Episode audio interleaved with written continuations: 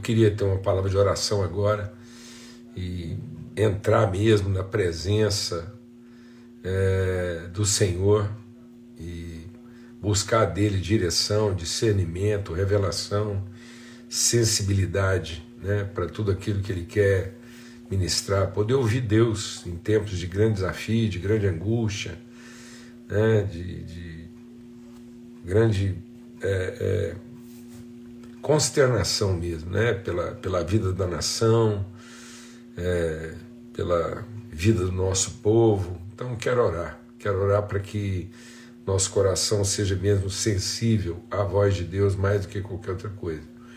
Pai, muito obrigado pelo teu amor, obrigado pela tua bondade acima de tudo. Obrigado pela tua fidelidade. Obrigado porque não fomos nós que te escolhemos, não, não foram nossas decisões e escolhas que, que nos trouxeram a Deus ao, ao lugar da verdade, mas o Senhor fez isso, o Senhor nos escolheu, o Senhor tem nos pastoreado e tem nos conduzido e tudo que nós queremos é cada dia mais ouvir a tua voz, discernir, Senhor, aquilo que é o desígnio eterno, aquilo que é o propósito eterno do Senhor para a vida do seu povo. Queremos entrar mesmo naquilo que é a tua vontade. Em nome de Cristo Jesus, o Senhor, nós clamamos pela vida do nosso país, clamamos, Senhor, por uma revelação, assim, daquilo que é o coração e o propósito eterno do Senhor para a vida do nosso povo. No nome de Cristo Jesus, o Senhor. Amém e amém. Graças a Deus. Então, amados, eu vou deixar é, é, os comentários aqui. Eu só pediria que os irmãos se concentrassem nos comentários, aquilo que a gente vai estar compartilhando. Eu não sei se a gente vai é, se deter a, a, nossa meia hora de sempre. Eu quero, nesse momento, eu falei ontem com os irmãos, aproveitar essa data, 7 de setembro, e, e repartir com, com os irmãos aquilo que está no meu coração, aquilo que tem estado no meu coração. Muitas pessoas às vezes têm me perguntado em, em vários ambientes, em várias circunstâncias, e querem saber muitas vezes assim o que, que é o nosso posicionamento. Então, sendo hoje 7 de setembro, a comemoração do bicentenário da nossa independência, né? eu quero externar com muita liberdade com, é, é, e com muita é, gravidade, quero abrir mesmo meu coração com os irmãos sobre tudo aquilo que a gente vem, vem vivendo, sobre tudo, especialmente sobre tudo aquilo que a gente tem visto e ouvido. Né? Então, se você quiser fazer alguma pergunta, algum comentário, mas que seja bem relacionado para a gente não dispersar e até pediria também que a gente evitasse qualquer comentário assim de, de, de cunho é, mais pessoal ou de alguma defesa do pensamento, mas que a gente pudesse cooperar com a conversa, porque custa muito emocionalmente, custa muito espiritualmente a gente poder é, é, é, estar aqui nessa posição e, e, procurar de todas as formas ser coerente com aquilo que é a vocação é, que Deus tem nos dado né, e, e, o coração que a gente tem por essa nação. É, o, o, Brasil, é, ele, ele é, a gente precisa lembrar né, que esse contexto de, de bicentenário da independência é, que algumas coisas são declaradas a respeito do nosso país, né? algumas coisas são, são conquistadas a respeito do nosso país e elas não são necessariamente vivenciadas na sua plenitude. Há uma, há uma palavra, né? uma palavra de liberdade, uma palavra de propósito, há uma palavra de redenção, de novidade, que está sempre ligado a, ao nosso país. Né? Então é bom lembrar que quando quando nós somos descobertos pelo novo mundo, né? o Brasil que aqui já estava foi finalmente descoberto né? pela cultura do, do, velho mundo, essa cultura que vinha, é, é, que veio caminhando até aqui. Então, quando a, a, a cultura do velho mundo nos encontrou, é, bem recentemente, né? é bom a gente lembrar que esse encontro é, não faz muito tempo né, que ele aconteceu. É, então, é, é, importante a gente entender que quando o velho mundo encontrou é, as terras brasileiras, havia uma, uma certeza de que aqui poderia representar a perspectiva de um novo mundo. Eu tenho sempre compartilhado que é, o mundo nos encontrou, o velho mundo nos encontrou quando ele estava vivendo um processo de profunda depressão, frustração, né, de, de, de uma certa falência, não só nas artes, mas também na religião, é, na, nas formas de governo. Então, a, as perspectivas de todas as áreas estavam esgotadas e, e havia aqui, encontrou-se aqui a possibilidade de se construir uma nova realidade que fosse referência né, para uma, uma nova humanidade. Era quase que como se o mundo esperasse que, que ou, ou pensasse que Deus estivesse dando uma nova oportunidade para a humanidade. É bem isso. E com o passar do tempo, a gente acabou que ficou. É, é, é, a gente foi é, mais sendo levados né, a repetir ou ter que escolher. Eu acho que esse é, é o segredo daquilo que eu quero compartilhar com vocês. É como se lentamente a gente deixasse de estar submisso ao nosso propósito para ter que escolher em modelos do passado que já se revelavam ineficazes, ineficientes. Então parece que cada vez mais nós estamos sendo empurrados para ter que escolher entre é, modelos e formas que, na verdade, não, não, nunca garantiram e nem representaram na sua plenitude aquilo que é o propósito de Deus para a humanidade. Então, por mais que, que, que as pessoas queiram forçar isso, por mais que muita gente às vezes queira, queira é, é, colocar esse carimbo na fé cristã, mas a, a, a fé cristã, aquilo que é a essência da nossa vocação como povo de Cristo, de fato não está legitimamente, plenamente, absolutamente representado em nenhuma das formas de governo ou de, de, de sistemas político-partidários até aqui. Então, nós tivemos na nossa história momentos em que a humanidade é, se aproximou muito de um viver social que estivesse bem próximo de um viver cristão, mas que lentamente foi se distanciando disso.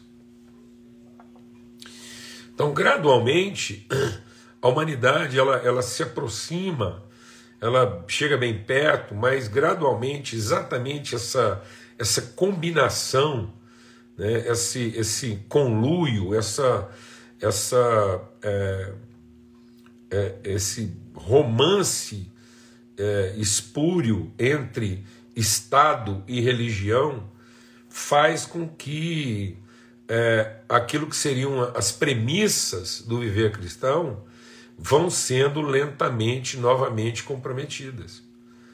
Porque o viver cristão, ele não busca, ele não quer, ele não pretende o governo, o controle da vida das pessoas, porque ele não teme o futuro. O viver cristão quer e, e toma para si a responsabilidade de inspirar as pessoas de, de transformar a cultura de vida de tal modo que o controle, o domínio, o julgo, a, a, a instituição legal sejam cada vez menos necessários e não cada vez mais necessários. De modo que o viver cristão ele evolui e ele aponta para uma realidade em que ah, as pessoas não, não têm mais o medo do que vão perder, porque elas estão essencialmente envolvidas no compromisso do que vão entregar. Então, ah, eu, eu, eu creio, e muitas pessoas às vezes pensam que da minha parte isso é um pouco assim, um, um sonho, né? Muita gente acha que às vezes é um sonho até de criança, mas é, é, um, é um sonho, eu, eu sonho isso, eu, eu vejo isso, eu, essa é a minha fé.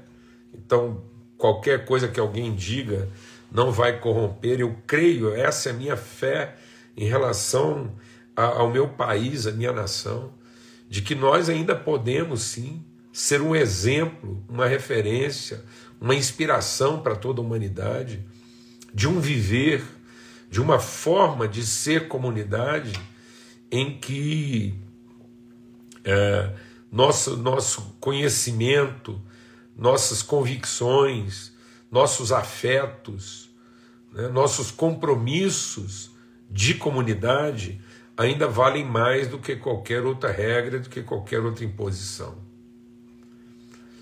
Então, é, é mais ou menos como foram nos dias de Gideão. Nos dias de Gideão, Assim que Gideão trouxe liberdade, Gideão trouxe liberdade, é mais ou menos como se fosse nos dias de hoje. E Gideão trouxe liberdade, Deus usou a vida de Gideão para trazer liberdade ao povo.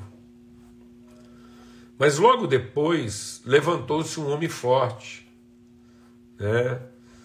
E o Abimeleque se levantou é, como direito de escravo, Abimeleque era filho da única concubina que Gideão tinha. O único filho escravo de Gideão se levantou e reivindicou assento no conselho do povo por direito. E nesse estado de direito, né, assim que ele foi atendido no seu direito, ele não queria responsabilidade. Ele queria direito. E direito de fazer parte do governo. O conselho deixado por Gideão era um conselho de responsabilidade, de cuidado, de homens de líderes que assumiam naquele momento a responsabilidade de cuidar e garantir esse estado de liberdade. Mas se levantou um único homem e, e se apresentou para defender não o estado de liberdade, mas o estado de direito. E quando foi dado a ele o estado de direito, ele matou todos os outros irmãos. Mas antes dele matar todos, o último deles levantou a profecia contra Abimeleque. E ele disse assim: Olha, os, as árvores do campo foram até a figueira pedir para a figueira governe sobre nós. E a figueira se recusou. A figueira se recusou ao governo. Ela diz: Não, meu chamado não é controlar as pessoas. O meu chamado é fazer com que a vida delas tenha sentido. O meu chamado é dar a elas condição de vida e de alegria. Por isso, o meu chamado é fornecer a elas o figo. E com isso eu estou alegrando a Deus e estou cumprindo o meu propósito na vida das pessoas. Então as árvores não contentes foram à videira e disseram a mesma coisa, disseram a videira vem e governa, reina sobre nós. E a videira disse: Não, o meu chamado é servir vocês, é tornar a vida de vocês alegre e agradar a Deus com fruto, com aquilo que eu entrego. Então as árvores não contentes foram até a oliveira e pediram a mesma coisa. E oliveira diz: Não, meu chamado não é controlar, não é institucionalizar, não é, é governar, é servir e com meu serviço eu vou tornar a vida de vocês, eu vou cooperar com que a vida de vocês encontre seu propósito, seu sentido. Então, finalmente, as árvores foram ao espinheiro. E o espinheiro é uma árvore que se parece com as outras. Só que em lugar de frutos, ela tem espinhos.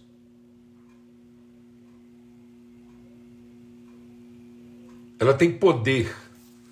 E aí, quando as árvores do campo pediram ao espinheiro que ele governasse, o espinheiro aceitou governar e disse: Eu governo sobre vocês.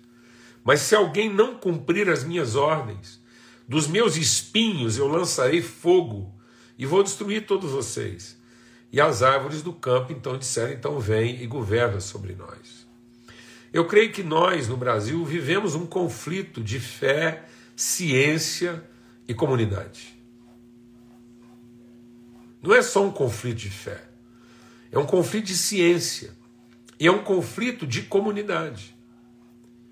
Nós estamos em conflito de identidade. Eu creio que o nosso país sofre, como toda a humanidade vem sofrendo ao longo da sua história. A, a, a humanidade, no seu humanismo, a humanidade nas suas instituições, nas suas propostas, nas suas formas de se organizar, não tem produzido redenção. Tem produzido controle. Controle. Não tem produzido é, o coração de Deus não está alegre com a humanidade. Não há um único sistema humano que alegre o coração de Deus. Não há um único sistema humano que seja de fato compromissado com a justiça. Todos os sistemas humanos estão compromissados com o direito, não com a justiça.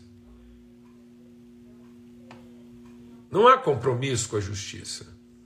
Há compromisso com o controle no interesse do direito. E isso estava previsto na Bíblia. Está previsto, Jesus diz: nos últimos dias vocês vão ver irmãos se levantando contra irmãos. Vocês vão ver filhos matando os próprios pais. Vocês vão ver guerras, rumores de guerra. Mas isso ainda não é o fim. Porque o fim de tudo isso são as pessoas estarem tão apegadas ao seu próprio direito que o amor vai se esfriar de quase todos os corações. Então, o que muitas vezes a gente vê entre as nações é muita paixão, é um desejo incontrolável, um apetite incontrolável de ver seus interesses satisfeitos. E os verdadeiros cristãos não deveriam estar se degladiando no exercício do direito o verdadeiro cristianismo deveria estar sofrendo a luta pela justiça e não pelo direito. E aí é, não há perspectiva, é, é, não há perspectiva é, legítima nos nossos horizontes, enquanto que nós vemos é uma luta das partes. É um enfrentamento das partes. Como se toda a humanidade tivesse que escolher entre uma coisa ou outra. Sendo que quase que invariavelmente, quando as pessoas escolhem, acabam escolhendo a si próprias. Ou acabam escolhendo aquilo que está mais próximo à defesa do seu próprio interesse. O segredo da vida não é escolher entre as partes. O segredo da vida é se submeter aos processos que nos leva ao cumprimento do nosso propósito. E o cumprimento do nosso propósito nos tornamos pessoas tão maduras, tão, tão compromissadas com aquilo que é o desenho de Deus para a nossa vida, que nós não precisaríamos de, de lei para nos ordenar, porque a lei seria o amor o amor. Portanto, eu quero ler com vocês um texto sobre a cidade que Deus estabeleceu para nós. Então, é assim a cidade que Deus estabeleceu para nós. Diz assim, lá em Apocalipse 21 e 22. Como eu disse, hoje eu não vou estar muito preocupado com o tempo, não. Eu quero abrir meu coração com vocês, eu preciso disso. Lá em Apocalipse 21 e 22 diz assim: Eu vi a cidade santa, Nova Jerusalém, que descia do céu da parte de Deus, como uma noiva, belamente vestida para o noivo. Então ouvi uma grande voz que vinha do trono dizendo: Eis a habitação de Deus com os homens. Deus habitará com eles. Eles serão povos de Deus e Deus mesmo estará com eles. Eles enxugará dos olhos toda lágrima, e a morte já não existirá. Já não haverá luto, nem pranto, nem dor, porque as primeiras coisas passaram. E aquele que está sentado no trono disse: Eis que faço novas todas as coisas. E acrescentou: Escreve, porque essas palavras são fiéis e verdadeiras. Disse ainda: Tudo está feito, tudo está consumado. Eu sou o Alfa e o Ômega, o princípio e o fim. E eu, a quem tem sede, darei de graça da fonte da água da vida. O vencedor herdará essas coisas, e eu lhe serei Deus e ele me será por filho. As doze portas são doze pérolas, e cada uma dessas portas de uma só pérola. A praça da cidade é de ouro puro, com um vidro transparente. Não vi templo algum na cidade, porque o seu templo é o Senhor e o Deus Todo-Poderoso e o Cordeiro. A cidade não precisa nem do sol, nem da lua, para lhe dar em claridade, pois a glória de Deus a iluminou e o Cordeiro é a sua lâmpada. As nações andarão mediante a sua luz. As nações, os povos andarão mediante a sua luz, e os reis da terra lhe trazem a sua glória. Continuarão a haver reis, continuarão a haver nações, continuarão a haver é, é, povos. As suas portas nunca, jamais se fecharão de dia, porque nela não haverá noite. E lhe trarão a glória e a honra das nações. Então me mostrou o rio da água da vida, brilhante como cristal, que sai do trono de Deus e do Cordeiro. No meio da sua praça, de cada lado do rio, está a árvore da vida, que produz doze frutos, dando seu fruto de mês em mês, e as folhas da árvore são para a cura dos povos. Nunca mais haverá qualquer maldição, nela estará o trono de Deus e do Cordeiro. Os seus servos o servirão, contemplarão a sua face, e na sua fronte estará o nome dele. Então já não haverá noite, nem precisam eles da luz de lâmpada, nem da luz do sol, pois o Senhor brilhará sobre eles e reinarão pelos séculos dos séculos. Mas eu quero dizer uma coisa: a profecia é a percepção do eterno e não a antecipação do futuro. É, quando Deus levanta profetas, ele levanta para falar das coisas eternas. E não para ficar tentando antecipar as coisas futuras. Deus abomina a adivinhação. Deus abomina a adivinhação. E Deus rejeita o prognosticador. O profeta não é aquele que se mete a ficar fazendo prognósticos e nem tentando produzir adivinhações a partir das realidades presentes. A verdadeira profecia é trazer para o mundo presente uma perspectiva tal de eternidade que isso possa balizar e orientar nossas decisões. A profecia não causa ansiedade, a profecia não causa litígio, a profecia não causa contenda. A profecia é para trazer paz, e a mansidão suficiente para que a gente possa continuar lutando pelas quais coisas que nós devemos lutar e não uns contra os outros, pelas coisas que nós acreditamos a partir da, dos prenúncios, dos prognósticos de futuro.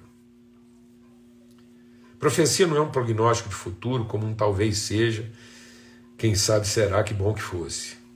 A profecia é um tal é, é, é um pilar tal de eternidade que orienta a nossa vida para que a gente possa trabalhar com segurança, na certeza de que aquilo que estamos vivendo e trabalhando é o que vai permanecer. Quando não há profecia, o povo se corrompe. E talvez a grande corrupção dos nossos dias é porque nós não temos nos preocupado, e ou nos ocupado, melhor seria dizendo, em profetizar nós temos nos preocupado em antecipar e definir e, e prognosticar o futuro.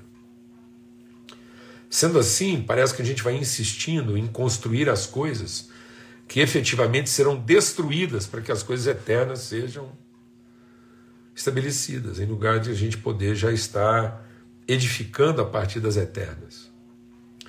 Nós estamos construindo um tipo de cidade que vai ser destruído quando a cidade eterna foi implantada, sendo que a gente já podia construir jardins de eternidade no meio da nossa cidade.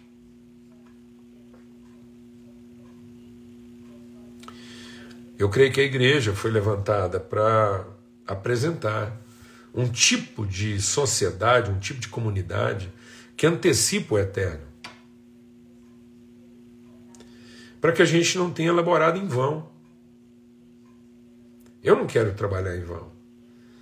Todo meu empenho de fé é dedicar minha vida e a construção naquilo que vai permanecer e não naquilo que vai ser lenha para o fogo eterno. Eu não quero viver de prognósticos. Eu quero viver de certezas.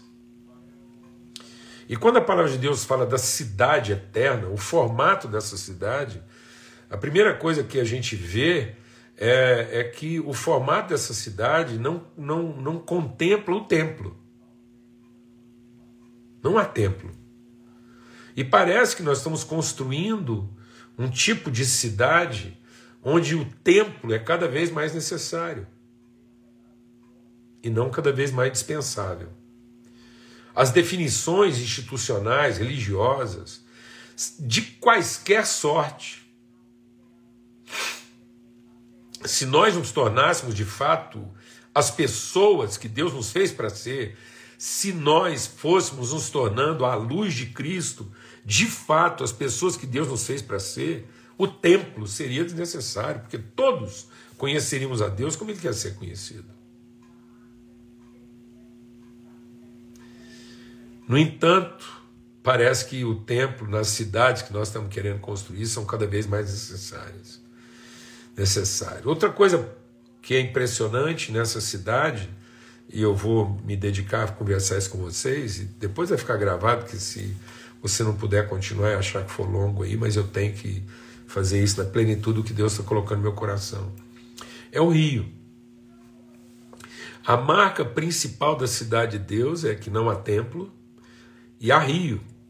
O rio é o fluxo de Deus no meio da cidade. O rio é a forma como Deus se movimenta para alimentar a cidade. A cidade ela é mantida do rio. E como agora é o rio que mantém a cidade, é o rio que traz vida, é o fluxo de Deus que dá sentido à, parte mais central e essencial da cidade, então não há necessidade de templo. E aí, sabe o que é curioso? É que a, a Bíblia faz questão de garantir que há vida dos dois lados do rio. O rio é de vida, e a árvore da vida está dos dois lados do rio. Ninguém tem que atravessar o rio para saber de qual lado a árvore da vida fica. Então, nessa cidade não há templo, e nessa cidade não interessa o lado. Se o templo já não é uma referência, o lado já não é mais importante. Não é o templo o lugar da vida, e nem da relação com Deus, e nem interessa de qual lado da cidade você fica. Interessa que no meio da cidade passa o rio. Isso quer dizer que na eternidade, na proposta da eternidade que Deus nos dá, na, na referência de eternidade que Deus nos dá, é, a vida desde o princípio, desde o princípio, os modelos mais essenciais, os modelos mais rudimentares, os modelos mais elementares de vida que Deus nos ensinou e nos revelou, revelam e dizem que o segredo da vida é o fluxo. A vida está no fluxo, ela não está nem no na devoção e a vida também não está no lado. A vida não é definida pelo lado. Ou seja, então a vida não é definida é, numa, numa ótica partidária. E tampouco a vida é definida numa premissa devocional. A vida é definida pelo conhecimento, e o conhecimento está no fluxo. E para haver fluxo tem que haver polarização. Então a cidade de Deus, ela não é partidária, ela não é templária, porém ela é polarizada. Se há movimento, há polarização. Porque o rio poderia ser visto como um rio de água. Então, se for um rio de água, um fluxo de água, para que haja fluxo de água, nós vamos ter que ter gradiente de altura. Tem que ter um mais alto e um mais baixo.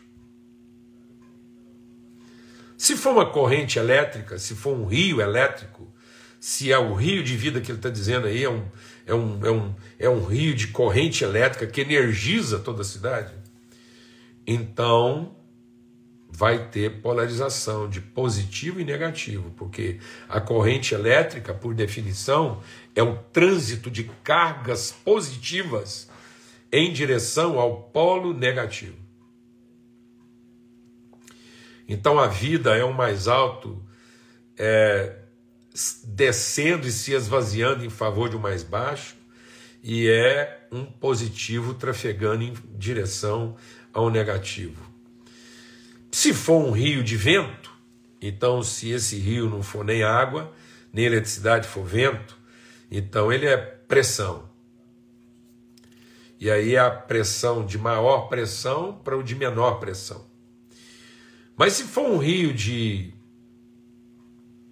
água pura, como está escrito que é, então ele também não é só de maior pressão para menos pressão, mas pode ser a pressão osmótica, do que o contrário de ser maior pressão para menos pressão, é o trânsito do mais limpo, do menos denso para o mais denso. Então, é um fluxo que purifica.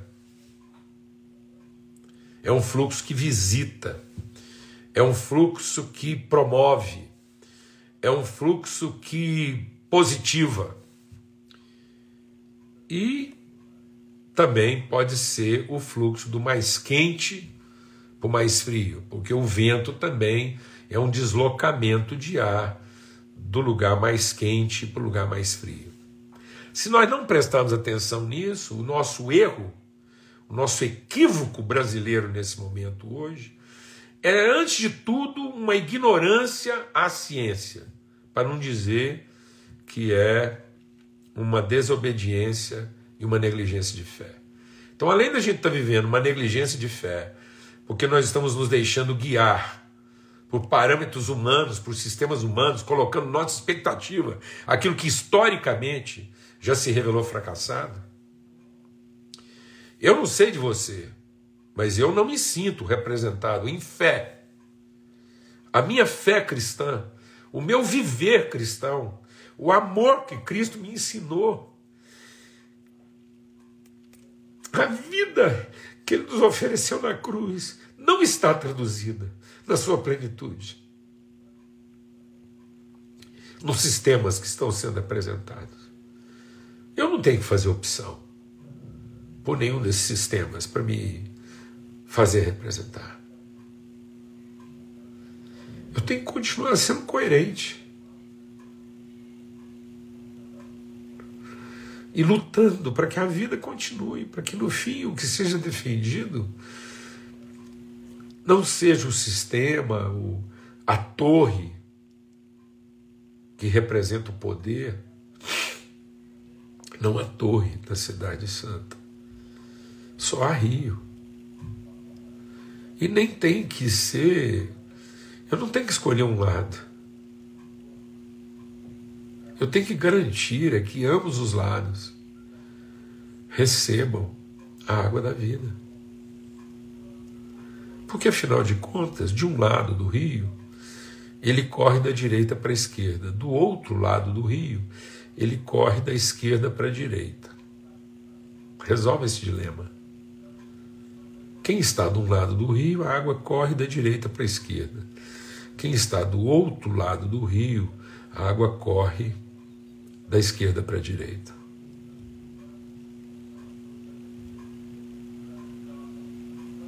E aí, meus irmãos?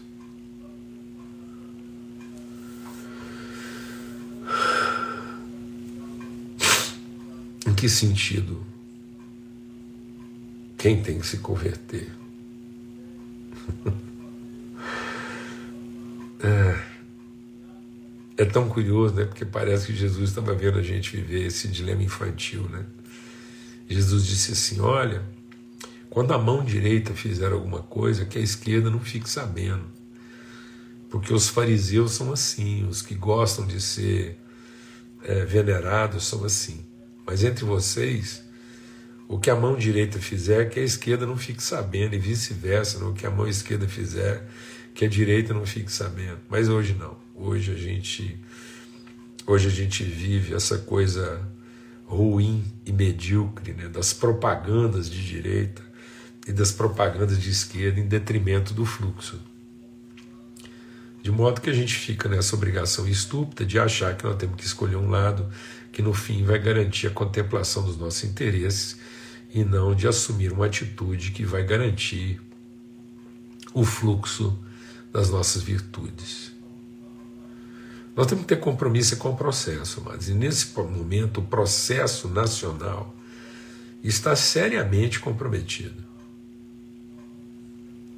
muito mais do que ter que escolher entre um lado direito ou esquerdo, nós temos que entender que ambos os lados nesse país estão seriamente comprometidos, porque o fluxo do rio, o rio não está fluindo como deveria fluir.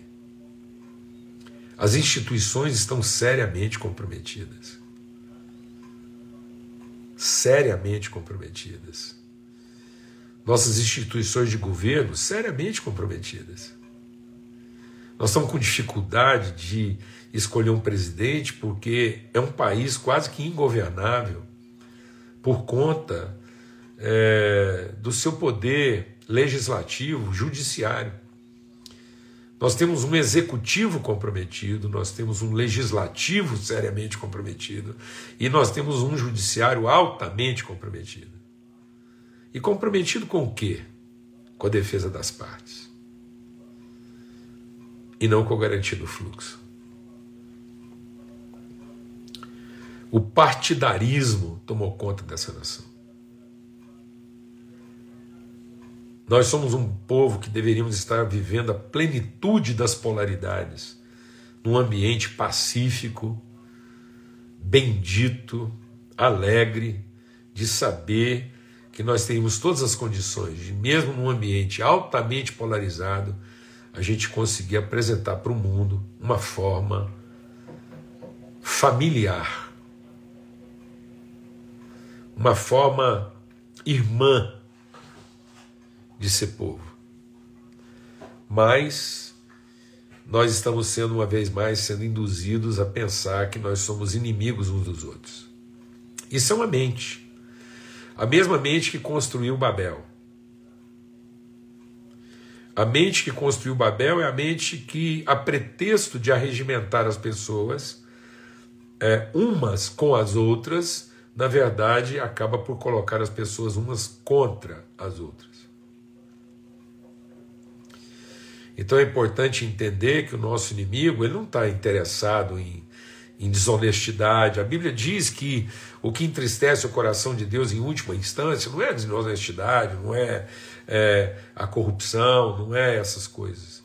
O que no fundo entristece o coração de Deus é quando alguém consegue produzir a separação de amigos íntimos. E hoje, a partir da própria igreja, nós damos um péssimo testemunho de relacionamento afetivo. homens e mulheres que deveriam estar irmanados na construção de um país justo, se tornaram inimigos, querendo é, fazer com que é, esse país seja o despojo de uma das partes. De modo que o Brasil talvez não seja apresentado no futuro como uma lâmpada de referência, mas o troféu de uma conquista. E eu não quero estar no lugar de ser o troféu de um conquistador partidário, qualquer que seja ele. Eu não quero estar na posição de ser o troféu de uma campanha bem feita, mas eu quero continuar na posição de ser uma referência de como o fluxo pode continuar sendo mantido para que qualquer que seja a parte, ela represente a vida e não a morte. Porque eventualmente nós podemos estar em um ou outro dos lados do rio, mas não interessa. Em qual lado do rio nós vamos estar. O que interessa é que o rio vai continuar correndo. Eu não estou aqui para definir em qual lado do rio você deve estar, mas eu quero empenhar minha vida para que o rio continue correndo nesse país. Escolher qual lado do rio você vai morar, escolher em qual lado do rio você vai fazer suas compras, estabelecer seu comércio. Isso, na verdade, sabendo que o rio produz vida para todos, pouco interessa. Pouco interessa. Interessa e muito pouco, ou quase nada. Sabe por quê? Porque qualquer que seja o lado do rio, ele vai estar à beira do rio. Nós tínhamos que estar menos ocupados em, em sequestrar a mente dos eleitores e mais ocupados em garantir a boa relação dos moradores.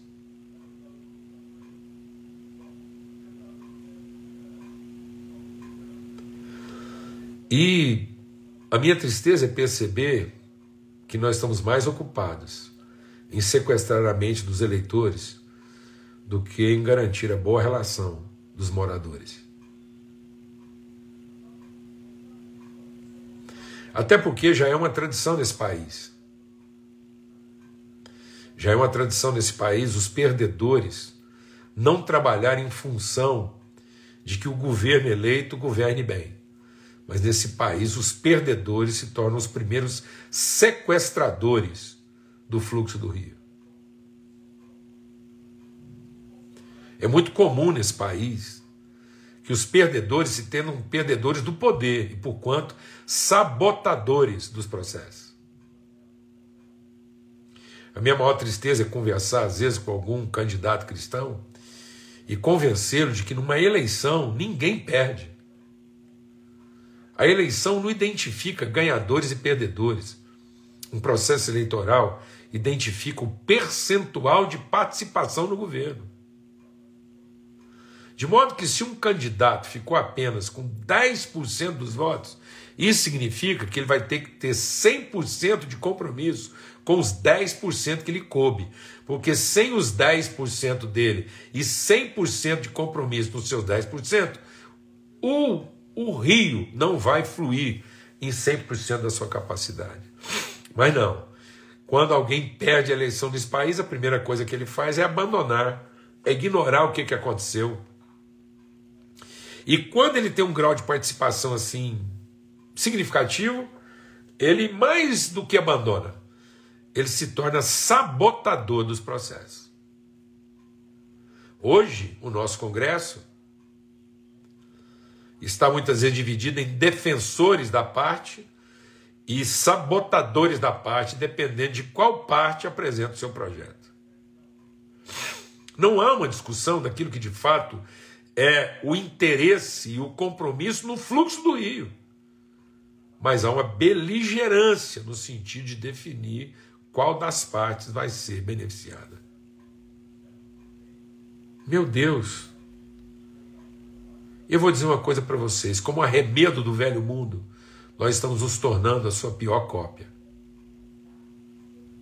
É muito triste, eu quero terminar aqui, eu preciso dar esse depoimento. É muito triste ver a nós, e agora eu quero falar aos meus colegas, meus amigos, meus irmãos de ministério, homens e mulheres que têm o chamado do ensino, da liberdade, da justiça.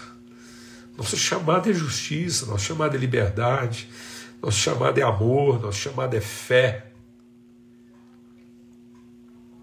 E é muito triste a gente chegar ao ponto de sermos minimizados a ideia de que nós temos que fazer a opção pelo menos ruim, qualquer que seja ele.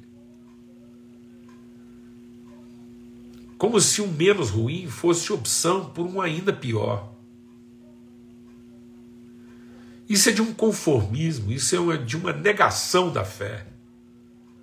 Nós temos que lutar até o fim Nós temos que tornar patente, qualquer que seja, qualquer que seja sua convicção de eleitor, qualquer que seja a sua decisão, que a sua decisão de eleitor não seja por um menos ruim, que a sua decisão de eleitor não seja uma forma compensatória de redução de dano. Que a sua decisão de eleitor não seja para evitar o outro. Nós não estamos aqui para evitar o outro. Nós não estamos aqui para impedir que um ou outro assuma. Nós não estamos aqui para negociar, nós estamos aqui para fazer valer e tornar patente, assumir de maneira ousada e independente de quem é que sente na cadeira de presidente, a nossa condição de Rio não está ameaçada. A nossa condição de rio nesse país não está subjúdice, não está comprometida. Nós continuaremos a ser o rio de Deus a correr no meio dessa praça. Haja o que houver. E nós não temos que fazer defesa da nossa subsistência. Nós temos é que renovar o compromisso da nossa vocação. Dando exemplo de fé, de esperança, de amor, de compaixão, de misericórdia. E não corroborando nessa, nessa linguagem facciosa, contenciosa, divisória, partidária. Que nós sejamos as pessoas mais polarizadas. Seja uma pessoa polarizada.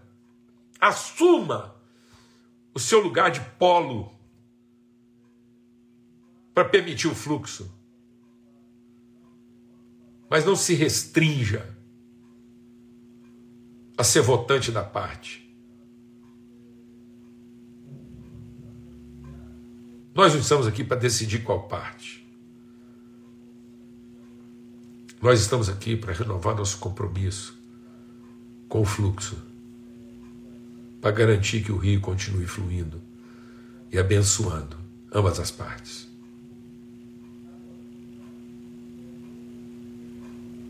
Em nome de Cristo Jesus, o Senhor. E qualquer que seja dos lados do rio que nós nos encontremos, nós somos irmãos, moradores da mesma cidade. E continuamos a ser abençoadores uns dos outros. Porque é isso que o rio revela. E sabe, irmãos, é bom a gente lembrar que houve uma outra cidade, Babilônia. E Babilônia foi construída a partir da iniciativa de um homem chamado Nimrod. Eu não sei se você sabe quem era Nimrod, mas Nimrod era um homem poderoso na guerra. Era um caçador, um dominador de animais e sabe o que, que o Nimrod fazia? Ele instigava os animais que ele dominava contra a cidade. Ele piorava o estado social da cidade.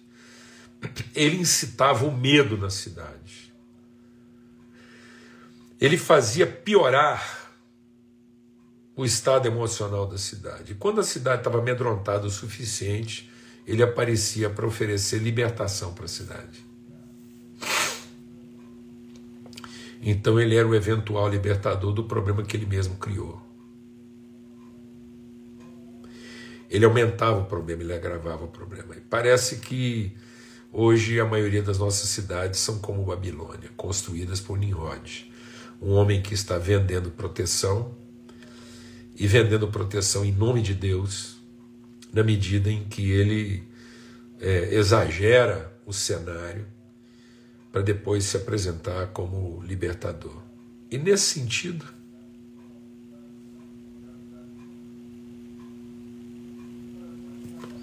nesse sentido, do que, que nós estamos falando, amados? Não estou falando de quem, não. Não tente identificar ninguém na minha fala. Seria burrice. Seria perda de tempo. Porque nós não estamos aqui falando de ninguém, não. Nós estamos aqui falando de uma reflexão a respeito de nós mesmos, envolvendo fé, ciência e comunidade.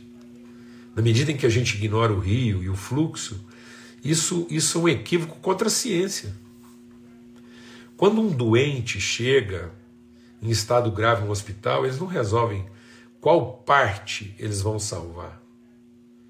Quando um doente chega em estado grave no pronto-socorro, eles não resolvem assim, ó, vamos salvar a parte esquerda ou a parte direita. Não, mano. Primeira coisa que um pronto-socorro vai fazer quando um doente grave chega lá é garantir os fluxos vitais. Ainda que tenha que sacrificar alguma parte, é garantir que haja fluxo sanguíneo, fluxo respiratório, fluxo elétrico. é disso que nós estamos falando. É sobre o fluxo, não é sobre a parte. E aí o Nimrod fez Babilônia. E sabe, não consta que em Babilônia tivesse rio, mas tinha torre em nome de Deus. Em nome de Deus, Babilônia era marcada pela sua torre. E sabe o que Babilônia prometia? O futuro. Babilônia não tinha nenhum compromisso com o eterno, apesar de ter todo compromisso com o futuro. Nós não tínhamos que estar tão ocupados e preocupados de futuro quanto nós tínhamos que estar compromissados com o eterno. Enquanto a gente estiver ansioso com o futuro e tentando construir para nós uma cidade em nome de Deus, cuja parte principal dessa cidade seja uma torre e não um rio, Então nós vamos estar construindo Babilônia. E o final de Babilônia é uma confusão onde ninguém conseguia se entender mais. E talvez seja isso que está acontecendo. E é isso que talvez esteja acontecendo. Na tentativa de levantar uma torre em nome de Deus que ofereça proteção e garantia para todos, então as pessoas já não se entendem mais. Em nome de Cristo Jesus, o Senhor. E é bom lembrar também que nessa cidade chamada Babilônia, que na época tinha o apelido de Jerusalém, porque a Jerusalém terrena se torna Babilônia. Então Jesus foi crucificado em Babilônia, que naquela época ainda mantinha o apelido de Jerusalém, mas já não era mais conforme Jerusalém, já era Babilônia. E Jesus foi levantado no centro de Babilônia. E aí como é que foi isso? Foi através de uma votação democrática os poderes da época em conluio, os dominantes. Não interessa de qual religião seja, não interessa qual poder eles representam. O velho mundo. O velho mundo promiscuído entre aquilo que controla a mente do povo e mantém o povo escravo. Então, os dominadores da época ofereceram ao povo uma eleição para que eles pudessem escolher, na falsa sensação de que escolhendo eles estariam fazendo a melhor opção. Só que eles não sabiam, não se lembravam que quem escolhe no fim escolhe a si mesmo. Quem escolhe no fim escolhe a si próprio. Porque a praça não deveria ser para a gente escolher o que é melhor para nós. A praça deveria ser o lugar da gente renovar o nosso compromisso com todos.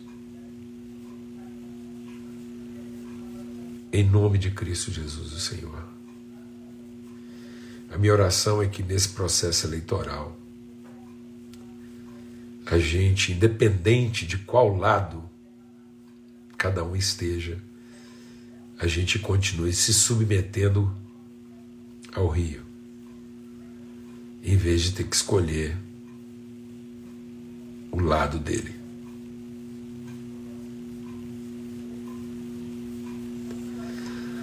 Que esse processo seletivo no Brasil não seja mais uma tentativa de colocar uns contra os outros, porque nós temos que escolher de qual lado as coisas devem acontecer, mas que possa ser de novo o nosso compromisso em ver fluir o rio. E que a gente possa se encontrar sempre à beira desse rio. Independentemente de qual lado nós estejamos. E que ao atravessar o rio a gente encontre do outro lado as mesmas condições. Ainda que em formas diferentes, mas as mesmas condições que nós temos do nosso lado do rio. E que nós vamos continuar trabalhando para que as mesmas condições estejam presentes em ambos lados do rio. Amém. Então vá em paz. E seja coerente. E decida o seu voto de acordo com o lado do rio em que você está. Mas não pensando em como você vai defender isso, mas renovando o seu compromisso de que, independente de qual seja o resultado da eleição, todos nós estejamos 100% compromissados em que haja virtude dos dois lados do rio.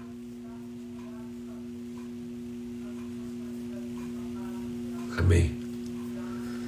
Porque os dois lados do rio estão na mesma cidade. Em nome de Cristo Jesus, o Senhor, pelo sangue do Cordeiro, que nós possamos nos arrepender de tanta raiva, de tanto medo, de tanto direito em nome de Cristo Jesus, Senhor. Amém.